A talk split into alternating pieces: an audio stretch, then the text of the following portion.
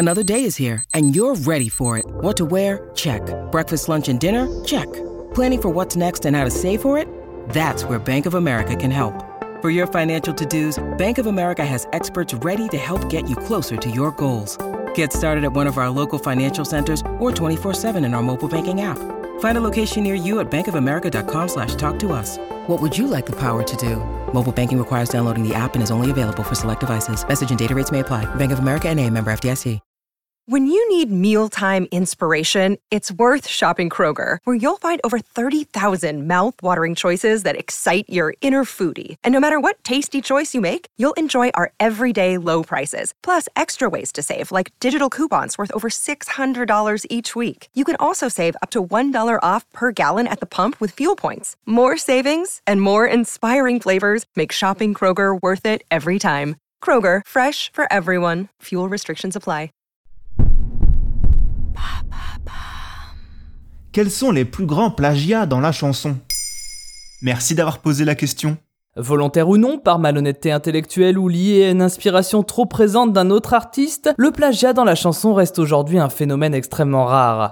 Un phénomène sur lequel la justice a souvent du mal à trancher, tant il est techniquement difficile de faire la différence entre une copie, une inspiration et même parfois le hasard. Si des dizaines d'exemples existent, les plus célèbres concernent évidemment les œuvres les plus populaires. On y retrouve mêlées deux grandes stars de la chanson telles que Madonna, George Harrison, Shakira ou encore Calogero. Quel est le groupe le plus connu à avoir été plagié L'un des plagiats les plus célèbres concerne les Rolling Stones avec leur titre The Last Time sorti en 1966. En cause la chanson Bittersweet Symphony grâce à laquelle les membres du groupe The Verve deviennent des stars planétaires. Et pourquoi a-t-il fallu beaucoup de temps avant que le monde de la chanson ne découvre la supercherie? Tout simplement parce que le plagiat vient d'une réorchestration du titre des Stones et non pas de l'enregistrement original. Un procès retentissant a finalement donné l'ensemble des droits d'auteur à Mick Jagger et Keith Richards et leur nom est dorénavant crédité pour ce titre, aux côtés de celui de Richard Ashcroft, le chanteur de The Verve. Et à l'inverse, qui est le plagieur le plus célèbre? À cette question, la réponse est sans aucun doute Nirvana avec son morceau Comme As You Are.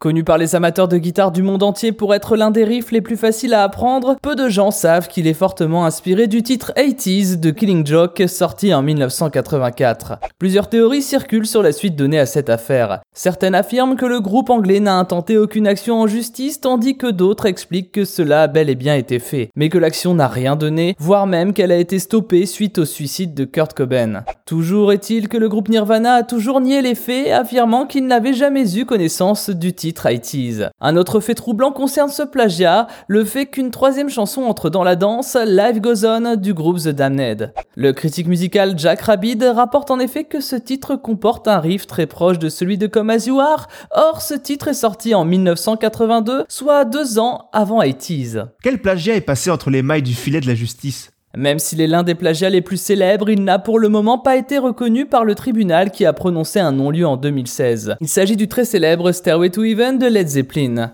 Sorti en 1971 et devenu un véritable classique, ce morceau serait, selon le groupe anglais Spirit, un peu trop proche de leur titre Taurus, sorti trois ans plus tôt. Ce qui rend ce hasard troublant, c'est le fait que Led Zeppelin ait eu l'occasion d'entendre ce morceau en live, les deux formations s'étant croisées à plusieurs reprises lors de concerts. Malgré le verdict qui donne raison au célèbre groupe, l'affaire a été rouverte par une cour d'appel fédérale américaine qui estime que de trop nombreux vices de procédure ont eu lieu avant la décision finale. Nous sommes donc toujours dans l'attente et rien ne permet aujourd'hui de dire si le plagiat est bien réel, même s'il semble évident pour de nombreux journalistes et de nombreux amateurs de musique.